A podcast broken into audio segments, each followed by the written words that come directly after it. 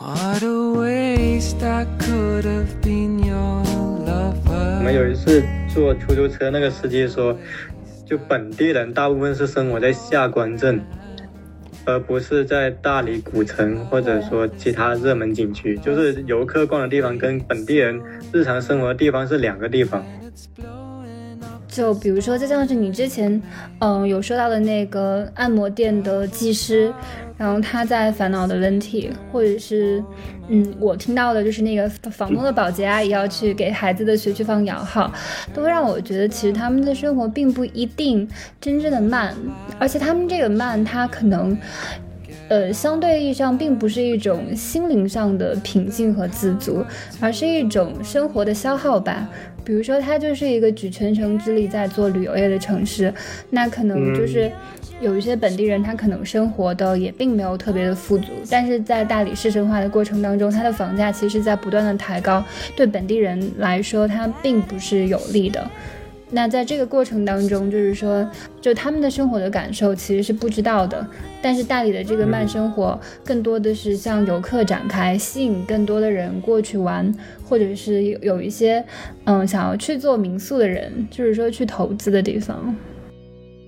在很多外面来的背包客看来，当他翻过了苍山，他看到洱海的时候，其实我们很自然能感觉到他那种惊喜。就仿佛是一片没有被外面的世界所完全的侵入的一片土地，在这个意义上，就是在这之前的大理确实有一种世外桃源的感觉，但它在今天这种全球化的环境里面显然就不是了。我们看到，其实大理也是参与到了一个非常典型的消费神话的构建里面，所以我觉得可能对大理的这种文艺神话。就还要从它的历史脉络来看，客观上它确实地理上是个非常适合作为世外桃源的地方，但随着那种全球化、互联网化，就是每个世界不同的角落都不再可能成为真正意义上的世外桃源，所以只哪怕你一开始真的是一个地广人稀的一个很小众的世外桃源，你很快也会被收编，成为一个特别热门的景区。我觉得这可能就是大理它不可摆脱的宿命。Hello，大家好，欢迎收听新一期的席地而坐。前段时间我和宗成去了大理，这一期我们就来聊一下大理有意思的地方，还有想象中的大理和现实中的大理的区别。那宗成，你先开始吧。嗯，我想先问加州，就是你现在回过头来，你觉得你在大理经历的最有意思的事情是什么？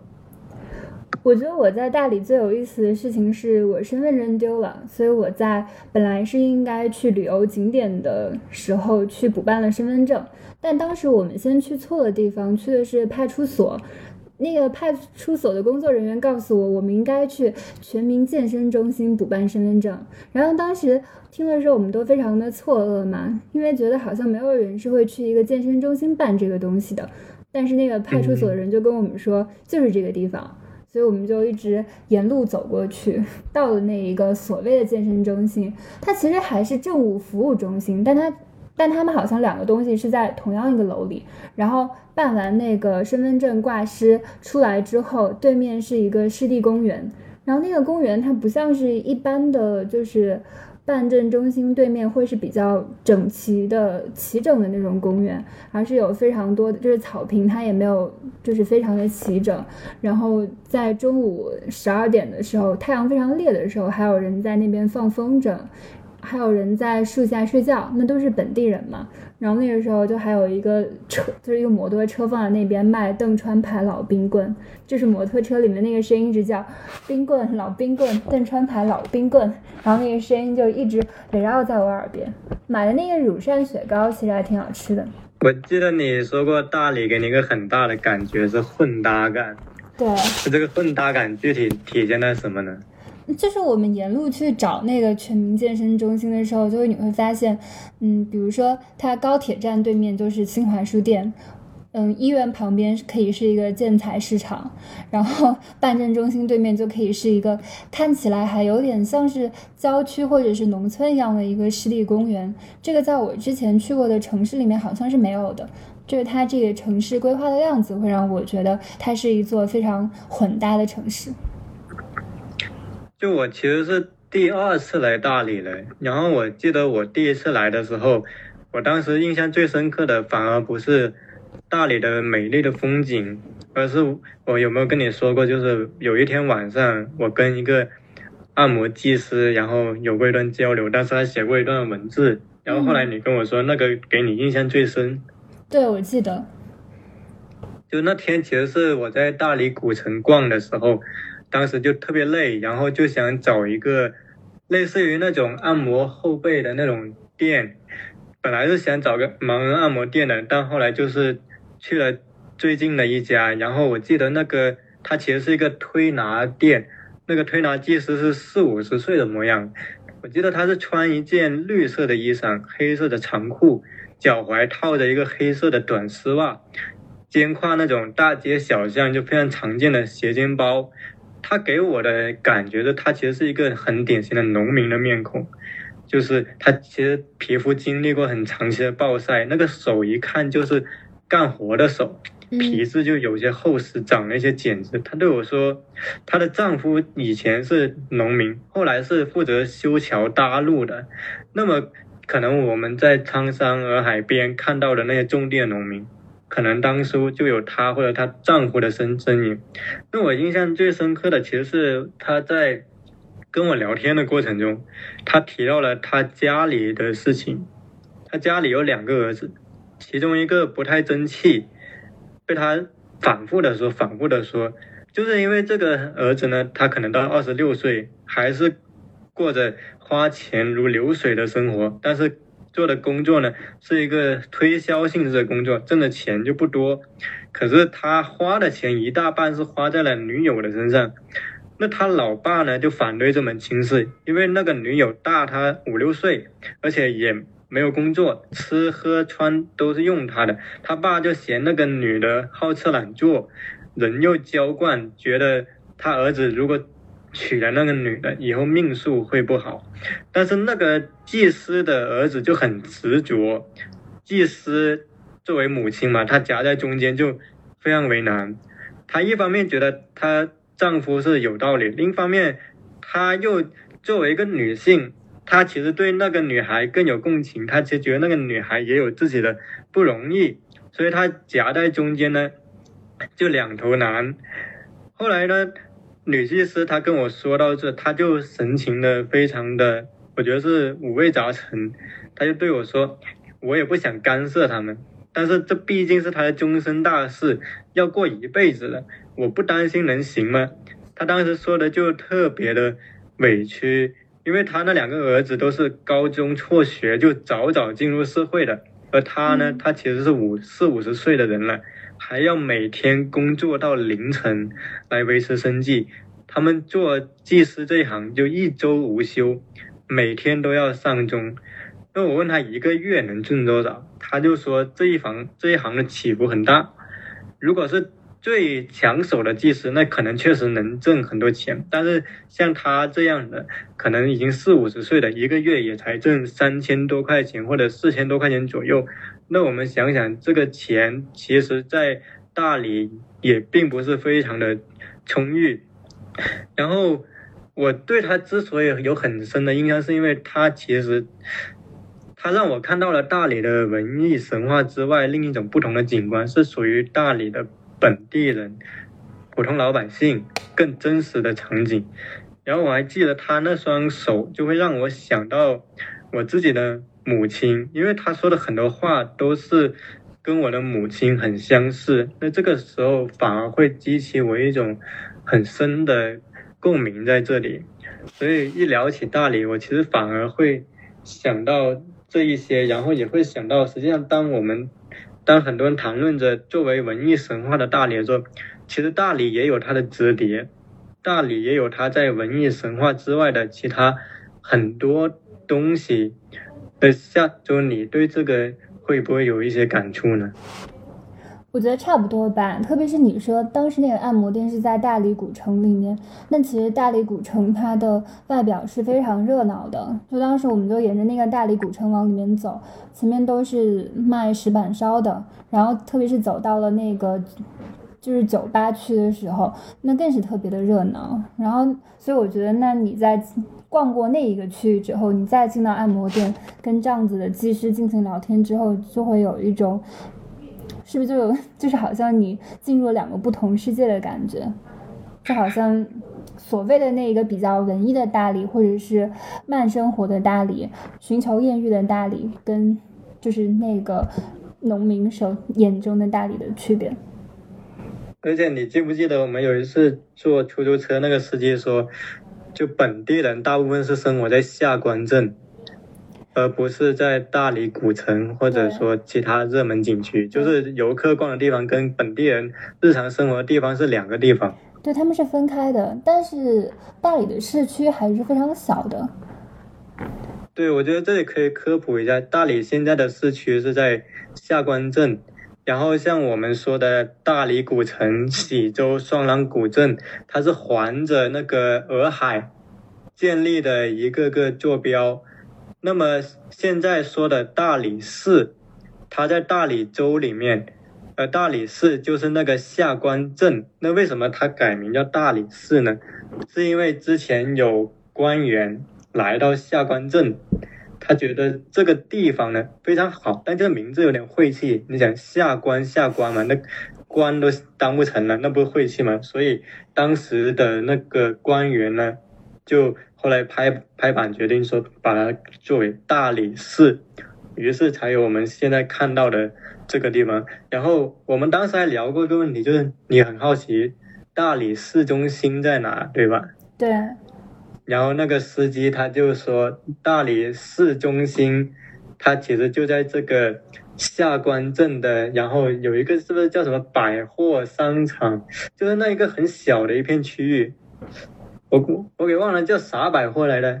我也忘了，但是就是有一个什么天街，然后还有一个另外一个什么百货，然后他当时跟我们说的时候是。呃，像沃尔玛什么的都在那边，然后他还说都一体化了，什么东西都可以在那边完成。然后他就是说，大理市区的人民他其实都是在这边的，都就是大理本地年轻人会喜欢在这里逛。呃，就我们本来是以为市中心在人民公园附近的，对，但然后那个他说人民公园它其实一直都是在修路，然后晚上都黑黢黢的，没有任何意思，所以说他就载我们到了那边。我觉得也蛮神奇的，就是两个人跑到大理旅游，但是却一度好奇大理的市中心到底在哪里，然后竟然还打车去市中心。对，但那个市中心其实它就挺小的，就那几个百货大楼撑起来的那个市中心，然后你走出去，到了夜晚，如果你走出市中心啊，夜晚的大那个大理市会给你一种，会有一种。苍凉的感觉，很空旷，海风呼呼的吹，它风特别大，因为它是在两座山脉之间，所以它的风特别大，然后结合那个夜晚的景象，其实是有点阴森的。但我觉得，其实就是当你从景区出来，然后你再到了。嗯，大理本地人日常生活的地方，然后你就会觉得，可能就是每个人讲述大理的时候，他们只是在讲他们自己愿意看到的大理。就比如说，大理它虽然经常作为一个大城市的对立面，甚至可以作为一个反城市化的一个地方、反工业化和商业化的地方，但是我觉得，其实大理本地人的生活，它并不一定真正的慢。就比如说之前我们要住那个酒店的时候，就是那个民宿的。民宿的房东还给我打电话说，他可能会需要我们推迟才能入住，原因就是因为他的保洁阿姨，因为他的孩子上学，学区房需要摇号，所以可能就那一天对于他来说非常的重要，他就不能就是特别准时的过来打扫，所以他跟我说非常的抱歉。然后那时候我就觉得，那作为一个这样子一直被称为是慢生活的地方，那本地人其实也没有逃脱。学区房摇号这种大城市人一直非常关心的东西，虽然它可能就是远不如北上广激烈吧，但这个竞争，这个就是说家长为孩子的教育的考量还是存在的，它不可能说是一个完全的脱离了成就逻辑和竞争逻辑的一个世外桃源。而且大理的这些年，它在那个市生化、房地产化的过程中，它所升高的房价。对本地人来说是一个很大的负担的，就相当于可能你房价越来越高了，但他们的收入没有跟上这个提高，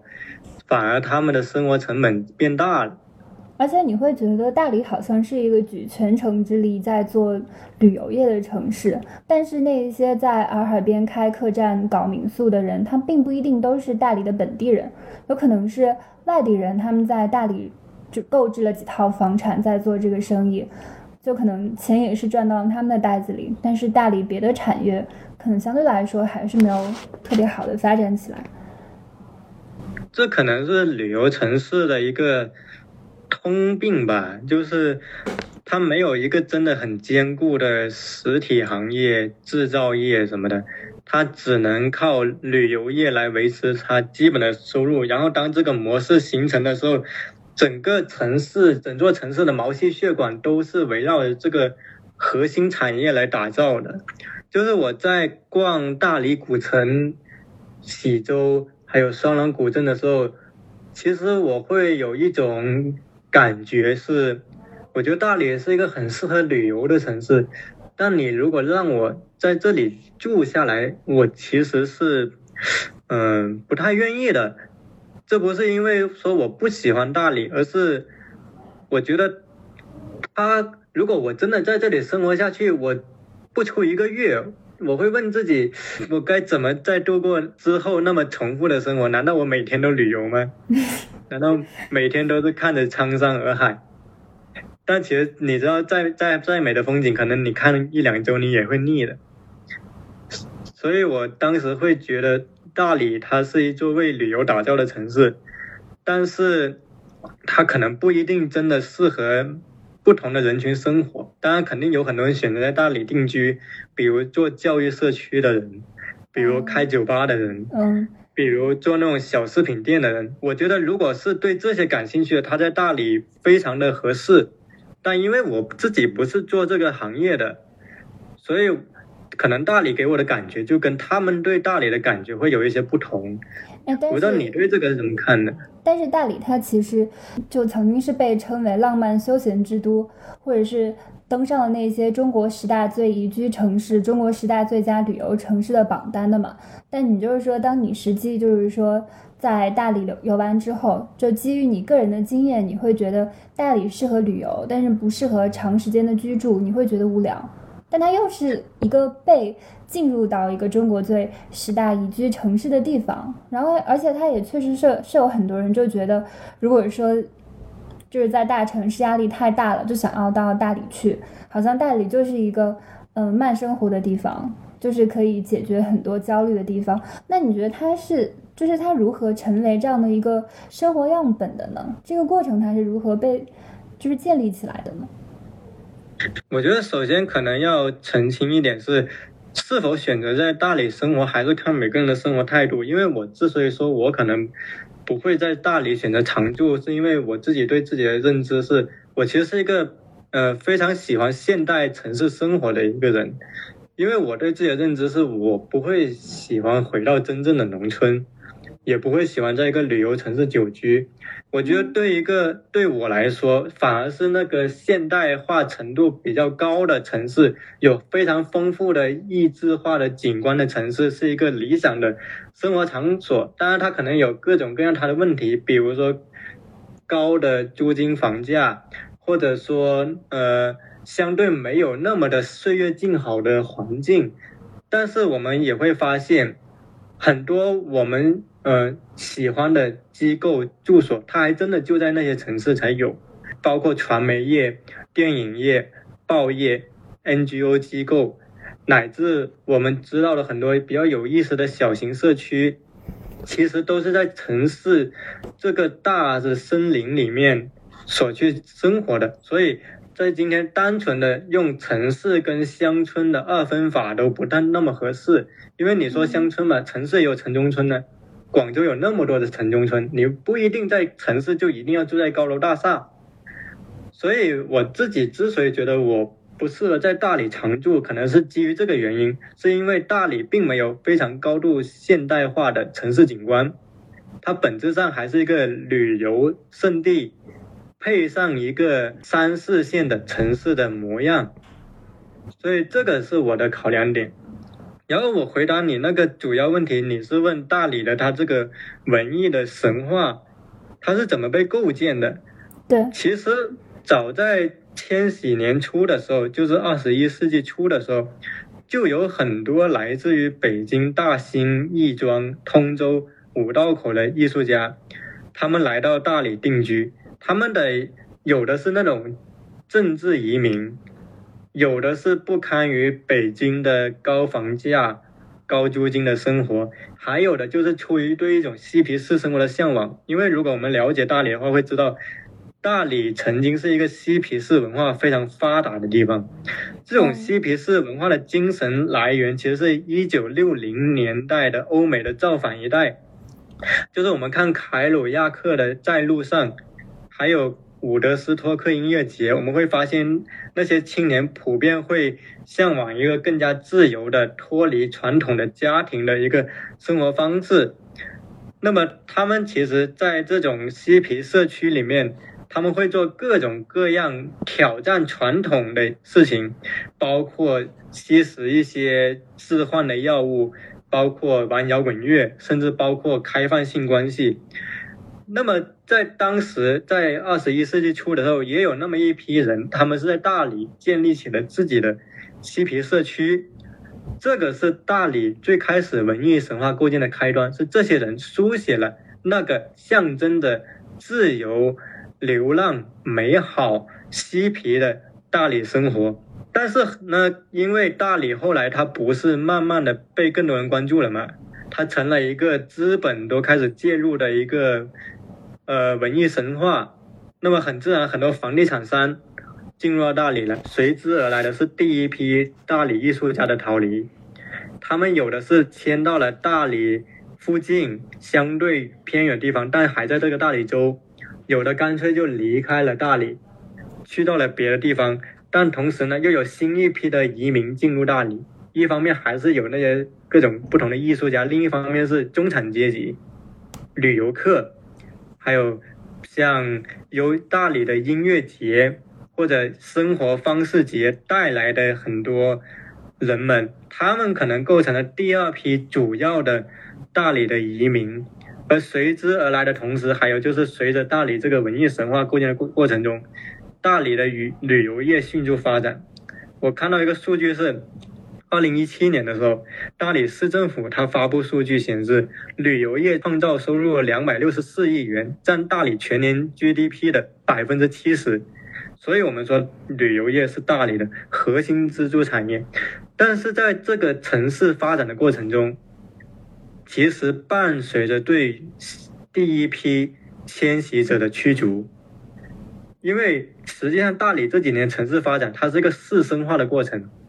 就是那个士大夫的士，绅士的绅。为什么这么说呢？因为它的嬉皮社区那些供给给低收入人群的社区是被陆续拆除的，取而代之是什么？是中产社区，是那种别墅群。是那种被改造后的青旅民宿，那这个过程肯定是伴随着一种人群的更迭，所以现在看到的大理已经不是十几年前、二十几年前看大理，现在大理可能更加中产化，更加的像一个旅游商业的一个圣地，可是可能就少了那么一些。更具破坏性的东西，当然它不是没有，它只是藏得更深，可能需要你来引领它。所以可能这个是大理文艺神话构建以及它推倒重来发展的一个基本的脉络在这里面吧。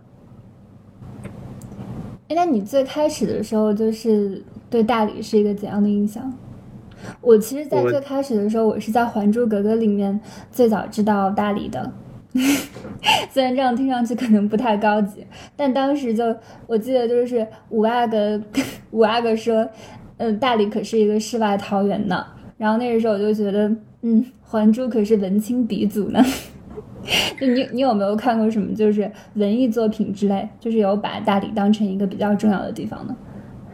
我最开始是从通过《天龙八部》知道大理的。就因为北宋的时候有大理国嘛，嗯，其实大理国的前身是唐朝的南诏。那说到南诏，有一部剧跟它有关，叫《仙剑奇侠传》，里面的赵灵儿，她好像就是南诏国的。所以如果我们梳理大理的历史的话，可能要回溯到南诏国的历史，然后是到大理国，然后大理国我记得它是后来被蒙古给吞并了。那么其实直到明朝，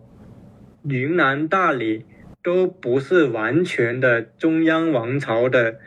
一个归属地。它名义上是，但它其实是一种羁縻统治，就是说，名义上你是如果整个明朝的，但是管理它的呢，还是当地的土司啊什么的，就它是个非常高度自治的模块。那当时实际上有很相当长的一段时间，中央王朝是要花很多的兵力去平定西南的叛乱，这就足以说明整个云南。它在跟中央王朝的互动之中，其实是有一种摩擦、融合、不断的去周旋的这么一种关系。那么我后面对大理还有一个印象是，其实是通过乐队，因为大理其实还是一个很有名的很多乐队在的地方，像乐队的夏天二登场的野孩子乐队，他们其实长期在大理生活，然后像那个。我记得是那个唐朝乐队还是哪个乐队，他也在大理出现过。有一本书，它就叫《大理摇滚编年史》。这本书其实记载，早在一九九九年的时候，大理就有过属于自己的乐队。那是一支名叫鬼舞的朋克乐队，成员为主唱、吉他手囚犯、贝斯手小瘦、鼓手楼波。那么同年十月。大理的鼻祖级金属乐队死亡抗体成立，成员为主唱、贝斯手齐雷、吉他杨新文、鼓手杨建东，风格是以另类金属为主。你从这个就能看出，其实早在一九九九年，就有很不一样的音乐的生态在大理开始扎根起来。那其实大理后面还办了原创音乐节。洱海暑假篝火之夜，它都是很有名的音乐盛世，所以我为什么说大理它给不同的体验可能会非常分化？因为可能对于非常喜欢的音乐人来说，他如果去大理音乐节，他就会他就特别棒、特别美好。但是可能不是那么感兴趣，这个人他来到大理，可如果没有本地人带，他可能也不知道什么好玩的。这个是对大理的观感割裂的一个很重要的原因在里面。那你觉得大理它除了？文艺神话之外，你在大理的这些天，让你觉得比较有意思的细节还有哪些呢？我觉得比较有意思的细节是，就当时我还是我们坐车。就是那个本地司机载我们去市中心，然后那时候那个司机他其实挺热情，一直跟我们聊天。然后他当时就带着一种非常不屑的语气说：“他说就很多大理古城，他卖的银器啊、茶叶啊，都是在那个市区附近的一个批发市场买的。然后，然后，然后他说什么雪花银，哪里能来那么多的雪花，都是来骗外地游客的。”然后再加上想起来之前我们在昆明的时候，我也在那个出租车上问那个司机，就是昆明有什么特色？因为当时我就觉得可能是本地人的推荐要比旅游攻略上的要更好一点，就可能能告诉我们一些就是他们真的本地人喜欢，而不是攻略上吹出来的那种嘛。但那个时候他们给我的回答都是没有特色，然后我个人就会觉得是不是就是说，嗯。就是说，在就是互联网时代，就是越来越同质化了。特别是，嗯，如果你在洱海旁边走，它那种网红打卡地，那你觉得就是说，对着那一些网红的那种道具这样子拍照，它真的拍出来的是，就是大理的风土人情吗？我觉我觉得不是的。我就觉得，就当它就是越来越推出这样子的网红路线的时候，还有就是当我们在。嗯，就是海东那边的时候，就有很多人，他们就是租那个车，然后就是拍所谓的，呃，公路海景照的时候，我觉得那他其实是已经失去了他所谓的独特性，他只是想要就是拍一个看起来比较好看的照片而已。我觉得就是，嗯，比如说你看那个。好像就是有个法国人，他叫罗红，他九二年来大理的时候，大理的米线只要三块钱，然后他就在大理待了二十年，为他带来了西式咖啡馆，然后还有就比如说，嗯，那个就是大理之前他是没有俱乐部文化的，然后那个斯斯考特卡尔他来大理的时候，因为他遗憾没有俱乐部文化，于是开了坏猴子酒吧。但是就是如果就是说如今我们再去的话，那米线肯定是三块钱一碗买不到了。然后你现在去大理，它那个咖啡馆，你能说它有多少的特性吗？那其实你就是。你只如果单单只把那个咖啡馆就整一个拍出来，其实你也不觉得它就是一个特别的地方呀，它更像是一个，就是就是说它可能曾经是有它的特色的，但是随着不断的开发，它就好像还是无可避免的会变得商业化，那它的特性可能就也逐渐消失了。所以说我们是很少能够在所谓的旅游热门的旅游景点去发现那个特性的。然后比如说，嗯，大理它其实是，嗯，因为它虽然它是一个就是有很多文化交融的地方嘛，但它也是有本土崇拜的，应该就是每个村社它都有供奉一个至高无上的保护神。但是这种东西，嗯，其实也是不能够，就是当你走在大理古城，然后就是街边全部都是石板烧，然后或者邀请你去酒吧坐一坐的那种地方，那其实你也是感受不到的呀。那你真想感受，你可能就只能驱车到更远的地方。但是你可能到了那个村落，你也不能就是我看一眼这个建筑，我就真的能够理解了。那你还得待一段时间。所以我就是觉得可能就是。嗯，当你想要渴望看到一个地方的特性的时候，它可能还真的很难以一个游客的身份马上让你找到，可能真的回馈你的还是苍山和洱海吧，就是那个东西。我觉得它提供了一种可以量产的消费景观。那这个在每个旅游城市都有，对吧？是，它是一种共性。不过我也觉得大理这个。如果再细究来看，它其实肯定还是有它没有被消费、没有被那个很同质化的景观收编的东西。只是我觉得可能需要更多的耐心，就是它可能需要那种很熟悉本地的人，他带你去到那种可能不显山不漏水的地方，但里面就有一些可能很独特的东西。因为我觉得客观上我们受限的还是。我们虽然说我已经来过两次，然后我们其实这次待的也蛮久，但还是一个旅游客的视角。对，就觉得还是会有。如果是以一个游客的身份，然后去到的还是那一些景点的话，那其实其实挺难找到那种独特的东西的，或者是具有先锋性的破坏性的东西。而且我们当时搜那个旅游景点，有一些是需要自驾。很久才能去到的地方，但因为客观上我们没有自驾，然后如果打车的话要四五百块钱，那我们肯定支付不起，所以就没有去成。那些可能也是很广义的大理的景观，所以相对来说，我其实会怀疑它有些很独特的东西，只是它离我们有点远。是需要你驱车到非常远的地方，比如说邓诺古村啊，就是那个好像就还挺有意思的。诺邓说错了，诺说错了。跑马道也是有点远的。是的，都远。还有那个就是，呃，比如说千石山，然后就是那个就是它那个什么剑川木雕什么的也是非常有名。然后徐霞客就应该之前去过，但是那个东西就是就是怎么说呢，就是。也其实不太方便，那可能就是只是只是在大理待两三天的人，就可能不会就是去那么远的地方了，因为它不在大理的市区嘛。其实我们这次待的也算久了，我们待了五天嘛，但可能其实到第三天就会显露出一些疲态，而且老实说，最后一天去到那个蛙社镇跟双廊古镇，说实话没有给我太大的惊喜，就是当我漫步在双廊古镇的时候。我觉得它真的是一个非常典型的商业街，就唯一给我相对有惊喜的就是那个有有有好多只猫的馆，那个叫安猫窝吧。然后那个它其实之前它是有上过那个新周刊专门做大理一期的有意思的店铺的推荐的。然后那个时候那个介绍的时候说咖啡馆里面还有五只猫，但当时我们去的时候只有两只。嗯。就是你走那条大街，给你感觉特别长，但是到处都是吃的，而且那个吃的店铺非常同质化，来来去去都是什么白族特色美食啊，就各种连锁店啊，就只要你看一眼，都会觉得特别的重复。然后那些所谓的叫什么，他们那里有有一个很普遍叫什么银银叫什么银店，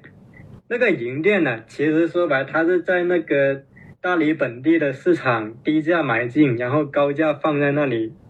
表面上说是那个什么真真银做的，就银子的银，好像其实有不少是那种仿制品。这个也是当时大理本地的司机跟我们说的。反而是就这次我们来到的好几个地方，你像大理古城呢、喜洲、双廊洼市、海东什么，其实给我最大的惊喜的反而是那个喜洲，嗯，就那个本地人戏称叫大理的农村的地方。因为我觉得它虽然它也有它的消费景观，但是它里面确实有嗯一些很有意思的店铺，然后它的那个相对来说，我觉得那种同质化的感觉没有那么冲，这个是我觉得它还蛮亲切的，而且它那里吃喝价格还挺挺实惠的，它不像你去大理古大理古镇，可能你随便吃一顿都要。一百五到两百块钱，就其实大理古城的消费是比徐州要高的。喜洲古镇之前也是茶马古道的重镇之一吧？就是它本身是不是？因为大理这个地方以前就是一个不同贸易来往的交汇处。就为什么大理会成为一个云南很重要的城市，是因为它其实是沟通了，沟通了中原跟西南。乃至印度的一片地区，以往中原跟西南做贸易，经常要经过大理，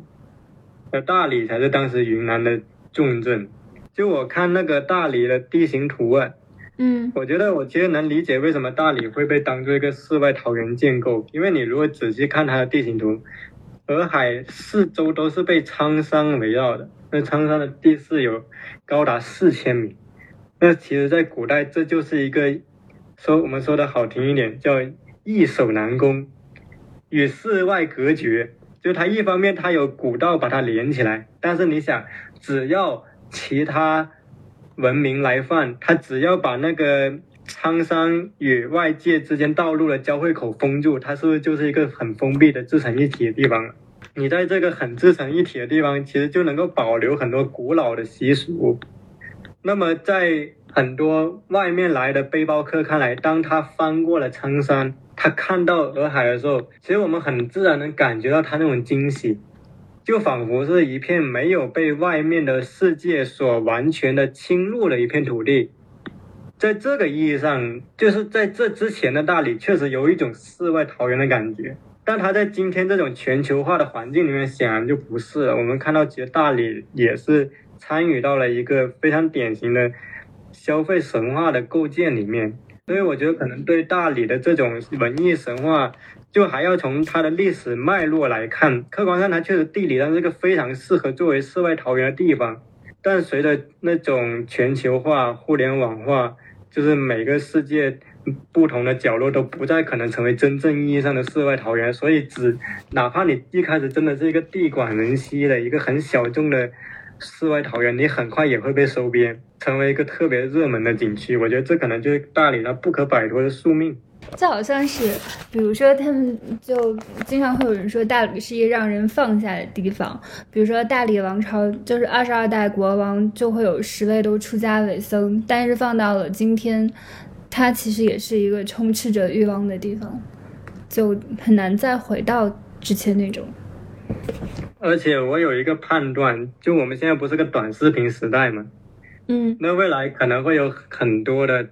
短视频 NCN 机构，它就会在大理这种地方取景。那你表面上你可能看到的是一个世外桃源大理，其实人家可能是一个网红经济非常发达的地方，只是它。表现出来的形式是世外桃源的形式，但其实它运作的模式是高度的现代化、互联网化的。所以就是大家拍出来的一些比较好看的照片，也可能只是他们自己就是经过筛选的、挖掘出的一个比较布尔乔亚的片段嘛，对不对？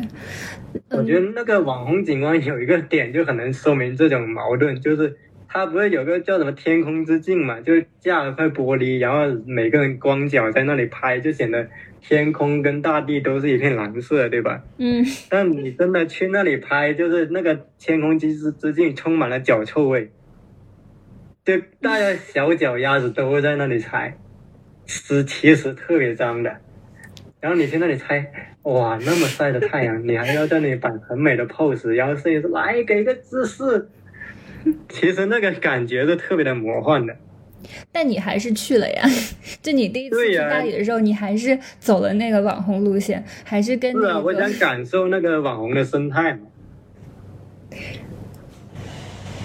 就是我觉得它很有意思，就是虽然看起来拍的是一个非常美美的照片，但你只要你想过，有千千万万的人都走过这条网红路线，都拍了一样的照片，所以所以所以那个时候就你也没有发跟大理有关的照片。我觉得还不如我自己拍呢，就还不如在别的地方拍呢。嗯，那你可以再说一下，就是你这一次就是去的大理的别的让你比较喜欢的景点吗？就你之前说了喜洲古镇，还有别的吗？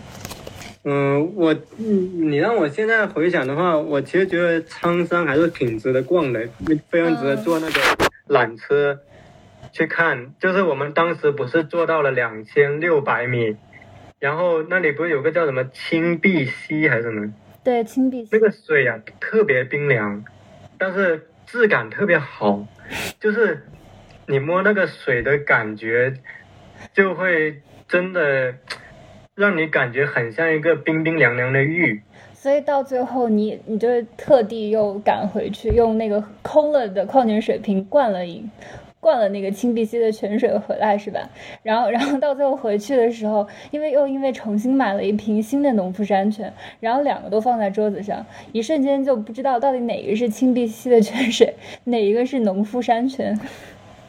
哎，你还记得我们当时上长山，我不是说要逛一条道吗？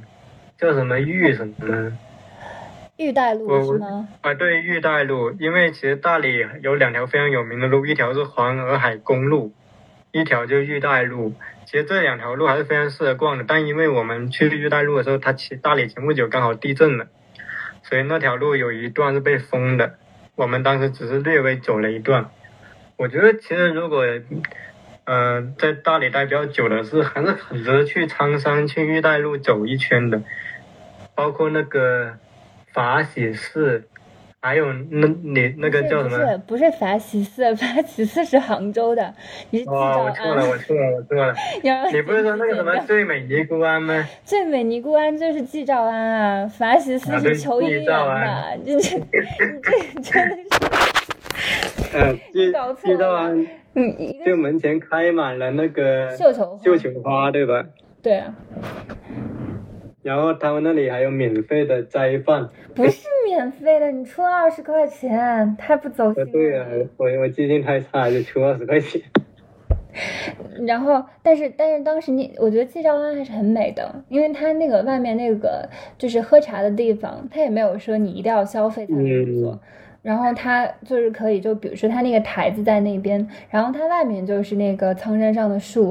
所以我觉得那样喝茶的感觉真的很好。特别是当时坐下来休息的时候，旁边就有人说大理人真的好会享受啊。我我觉得就是如果在那边发一个下午的呆，其实也挺好。而且我觉得就是当时我们嗯去的时候，已经算是大理最热的时候了。那再等到嗯，比如说七八月份，就是再过一段时间，那你说不定还可以闻到山上的桂花香呢。就我觉得其实逛苍山还有个乐趣是你会看到沿途植被的变化。就嗯苍山它有个特点是，它一座山包含了一年四季的植被，它的山顶是古代的冰川的遗迹。如果我们从山脚一直走到，呃，可能到三三千米以上的地方，你那个植被的变化就是从热带的夏季的景观一直到冬季，那个是非常的有意思的。所以，呃，我觉得苍山还是一个，它有十九峰嘛，还是一个非常值得去逛的一个地方在那里。那你如果再让我推荐的话，如果是喜欢音乐的，我觉得大理古城的那些酒吧还是值得他听一听的。虽然现在有很多酒吧真的跟三里屯一样，又是脱衣舞啊，又是什么，哎，性感的舞娘的表演，用来吸引客人的，就特别燥那种。但也有一些比较清静的酒吧，还是值得听一下的。嗯。不过这次其实受限于时间，我们也没有很逛那些酒吧。但反正我觉得，如果下次有机会的话，可以好好做一下攻略，最好找个本地的音乐人，能够带我们去逛一下。那样我觉得可能体验还是不错的吧。对，然后正好其实说到大理好逛的地方，如果大家真的感兴趣想了解大理，我会推荐一本书，叫《大理访谈录》。它其实是二零二零年乐府文化出的一本书，作者是黄菊，这是他走访大理多年，采访了很多那里的艺术家、教育家和社区建设者做的一本访谈录，是乐府文化出的。我正好是第一次去大理的时候，在车上读到这本书，然后这次去大理我又重读了一遍这本书。这本书采访还是特别细的，他就采访了很多大理的代表性的人物。然后从这里记录出了他们对于大理的生活体验。那我在这里会顺便的去推荐这本书吧。对，然后呃，我也想顺便问下周一个问题，就是，嗯，那你其实这次是也一下子来到了大理，来到了昆明。那他们可能是不同的一种慢生活代表。那你觉得，可能大理这种慢生活，如果你现在回想，给你整个的体验的感觉是怎样的呢？我觉得大理的慢生活可能是更适合游客的，嗯，昆明的慢生活可能是更和当地本地的居民联系在一起的。这可能是我个人的一个感受，也不一定对了。就比如说，就像是你之前，嗯，有说到的那个按摩店的技师，然后他在烦恼的问题，或者是，嗯，我听到的就是那个房东的保洁阿姨要去给孩子的学区房摇号，都会让我觉得，其实他们的生活并不一定真正的慢，而且他们这个慢，它可能，呃，相对意义上并不是一种心灵上的平静和自足，而是一种生活的消耗吧。比如说，它就是一个举全城之力在做旅游业的城市，那可能就是有一些本地人，他可能生活的也并没有特别的富足，但是在大理市城化的过程当中，它的房价其实在不断的抬高，对本地人来说，它并不是有利的。那在这个过程当中，就是说，就他们的生活的感受其实是不知道的。但是大理的这个慢生活，更多的是向游客展开，吸引更多的人过去玩，或者是有有一些，嗯，想要去做民宿的人，就是说去投资的地方。嗯，我觉得也是因为它客观上已经是一个非常著名的旅游产业生态。对。然后。导致很多人会对它产生一个好奇，就是想知道这个文艺神话具体到底是怎么样。然后就会吸引大家过去，就会觉得，或者就是虽然你提前已经知道它肯定是有很就商业化程度挺重了，但是你也会觉得不来一次有一些可惜，所以你也会到大理。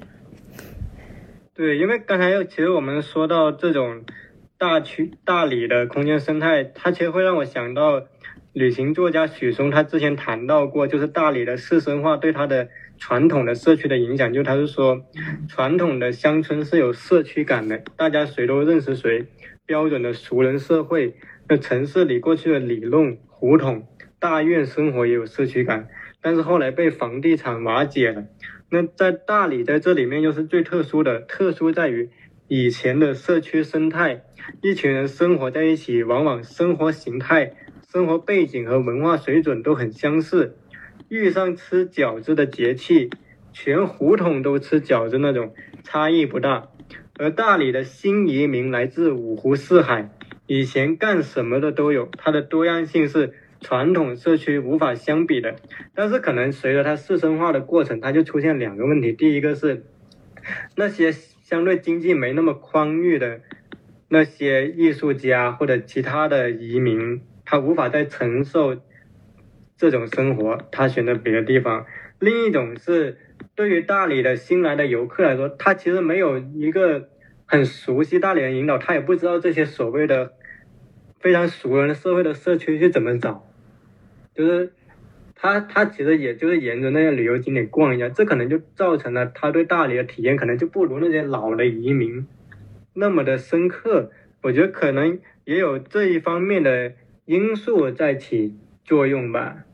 然后可能很多人他之所以推崇大理的慢生活，其实也是因为北上广的所谓的倦怠的生活带来一种反作用力。其实我觉得没有北上广就不会有大理那么有名的慢生活的文艺神话，是因为有了北上广，尤其是北上的快，才反过来衬托了大理的慢，给人一种诗意的想象的景观。但其实大部分来大理的人，最后都是要回到北上的。嗯，他们其实知道自己不会离开那个所谓的内卷的生活，日子还是要过的。可是对他们来说，来大理就是喘口气的方式，就是所谓的暂时躺平的方式。所以，其实某种意义上来说，大理这种景观。反而是填补了北上广没有的东西，进而形成了当代的人群的生活一种某种需求，就是说他需要他大部分时候是在这个高度现代化的环境里的，但是他也需要有喘口气的时候，那么他喘口气的时候就想来到这种所谓的世外桃源，于是大理、丽江乃至现在丁真的那个故乡。它都会不断的被翻出来，给予大家这种岁月静好一样的幻梦，但是可能在本地居民看来又是另一回事，因为可能如果你问本地居民，他是想继续在这片岁月静好的环境，还是他想逃离这片环境，可能都是不一定的，我觉得是这么回事。